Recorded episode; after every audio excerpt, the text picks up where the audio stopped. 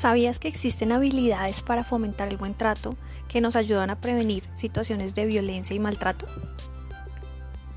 El buen trato es una forma de convivencia que facilita el desarrollo pleno de las relaciones entre los grandes y los pequeños en un profundo sentimiento de respeto y valoración por el otro. Pero ¿y cómo influye la familia para fomentar en los niños y las niñas el buen trato? Es importante promover habilidades como las que veremos a continuación. Esto ayudará en gran manera a prevenir las violencias y los malos tratos que afectan profundamente el desarrollo de cualquier ser humano. Bienvenidos. Habilidad 1. Amar a tu familia y a ti mismo. Para lograrlo es importante sentirte protegido, aceptado y querido. Por eso, brindar un entorno con estas características a los niños y a las niñas es de vital importancia. Habilidad 2. Conocerte a ti mismo. Implica reconocer y aceptar tus fortalezas, pero también tus debilidades. Esto ayudará a que crees relaciones de reconocimiento mutuo y buen trato con los demás.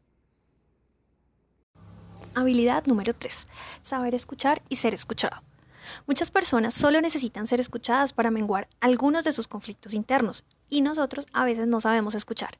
Interrumpimos, juzgamos, cambiamos de tema, imponemos nuestras experiencias personales.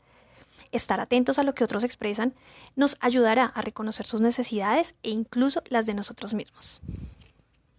Habilidad número 4. Convivir pacíficamente con tu familia, amigos y vecinos.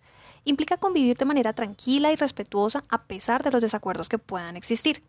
Enseña a los niños y las niñas a ser flexibles, a hacer acuerdos y a valorar sus propias apreciaciones, así como las de los demás. Habilidad 5. Comparte tus sentimientos y emociones. Aunque a veces no es fácil, esta habilidad permite que no se acumulen emociones o sentimientos que después detonarán en expresiones inadecuadas y dolorosas para los demás y para ti mismo. Es importante hacerlo de una manera asertiva y oportuna. Habilidad 6 aprender a dar y recibir.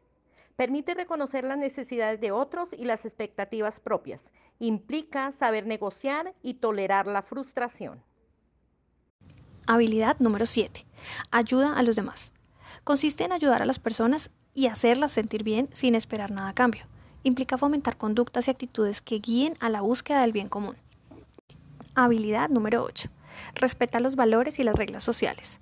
Consiste en ser responsable de lo que hago, pensar en el otro y no solo en mí mismo, respetar las reglas que hay en la casa, en el colegio y en los lugares o con las personas con las que convivo.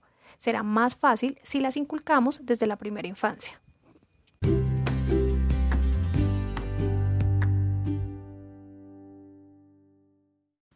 Y para finalizar, queremos proponerles a continuación los siguientes retos para que los realicen en familia.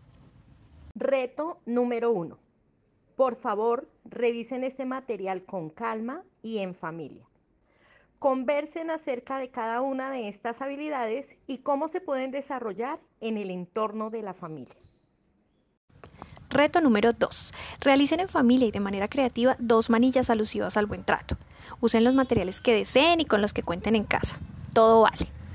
Estos materiales serán utilizados en la última actividad a desarrollar en el presente año en compañía de los niños, niñas y familias. Como siempre, agradecemos de antemano toda la atención que nos han brindado. Les recomendamos tener en cuenta este material para revisarlo una y otra vez y reflexionar en torno a las habilidades que aquí se proponen. Muchas gracias y que tengan un excelente día.